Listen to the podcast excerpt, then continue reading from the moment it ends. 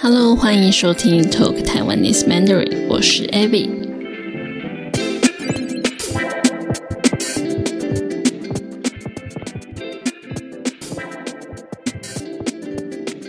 今天我要跟你们介绍六个台湾很红的 Podcast。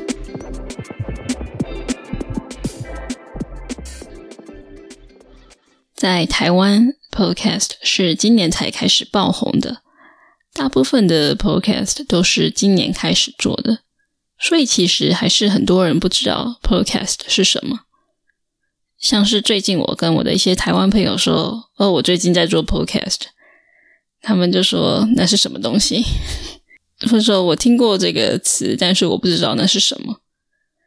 我自己平常大部分是听英文的 Podcast，主要因为我想加强我的英文听力。而且国外的 Podcast 已经发展好几年了，选择非常多样。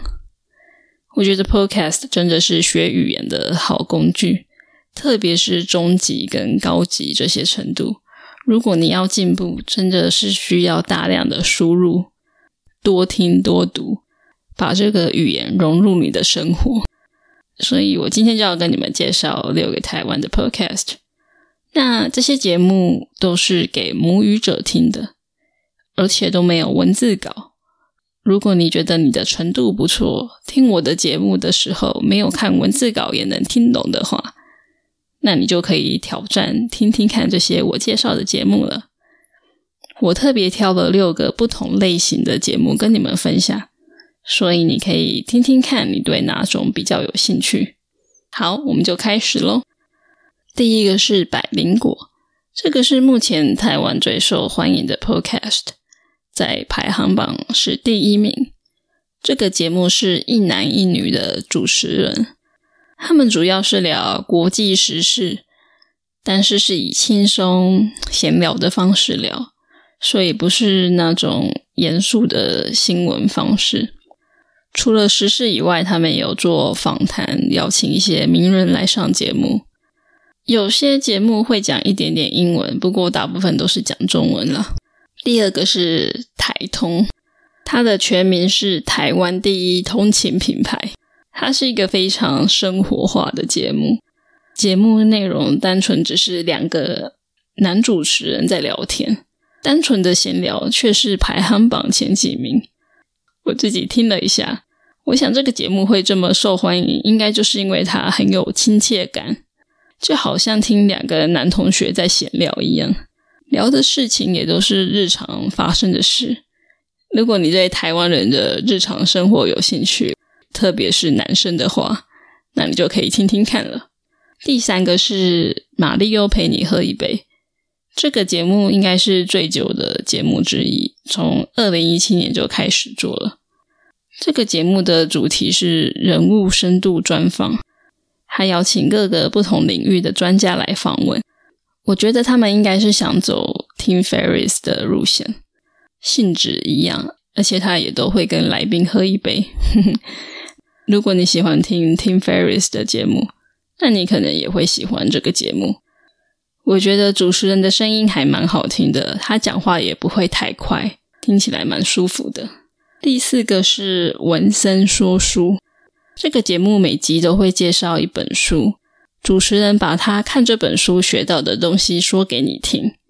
如果你是喜欢看书、喜欢学新知识的人，你可能会有兴趣。他也有 YouTube 频道，所以如果你听他的 Podcast 觉得很难懂的话，也可以去看他的 YouTube。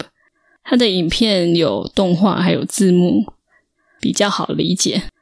我自己有看他的 YouTube 几集，我觉得还蛮不错的，就是他用动画的方式去呈现，所以就蛮好理解的。第五个是那些电影教我的事，这是一个影评的节目，对电影做评论。主持人是一对夫妻，他们经营这个品牌已经很久了，一开始是 Facebook 粉丝团，后来开 YouTube 频道，到现在的 Podcast。他们每一集都会聊一部电影，聊他们对电影的看法，通常都是当红的电影。所以，如果你非常喜欢看电影的话，你可以去听听看。好，最后一个是这个是特别加码，是我弟弟告诉我的。因为我跟他说下一集的 podcast 我想要介绍一些台湾的 podcast，他就跟我分享这一个。我一听就觉得哎，蛮有趣的。这一个叫做《阿善师见识实录》，这个节目类型很特别。主持人阿善石是一位退休的见识专家。什么是见识呢？意思就是说，嗯，如果今天有一个命案发生了，有人死掉了，有人杀人了，然后见识就会去到现场去看。去找这个证据，发生什么事情，然后去找出死掉的原因，或是凶手是谁。这样好，所以主持的阿善石，他是一位非常资深的退休的鉴识专家。节目上，他和另外一位主持人一起谈各种过去台湾社会有名的重大案件，像是杀人命案、重大犯罪。而且有些是他以前办过的案件，自己的真实经验非常的有意思。如果你对真实犯罪这样的类型有兴趣，你可以听听看。但是我觉得这个节目的难度蛮高的，比较适合至少有高级 C one 程度的学生。好，以上就是六个台湾人爱听的 Podcast。我们来整理一下类型：有国际时事。日常生活、深度专访、知识型电影评论，还有真实犯罪，希望你可以找到你喜欢听的哦。欢迎留言给我，告诉我你自己最喜欢的 podcast 是什么哦，英文、中文都可以。我想知道更多好节目，你也可以去我的 YouTube 频道或是 IG、Twitter 追踪我。如果你喜欢我的节目，也可以去我的 Patreon 上面支持我。或是到 Apple Podcast 给我五颗星，帮我留言，这对我来说是很大的鼓励，我会很高兴的。谢谢你，下次见。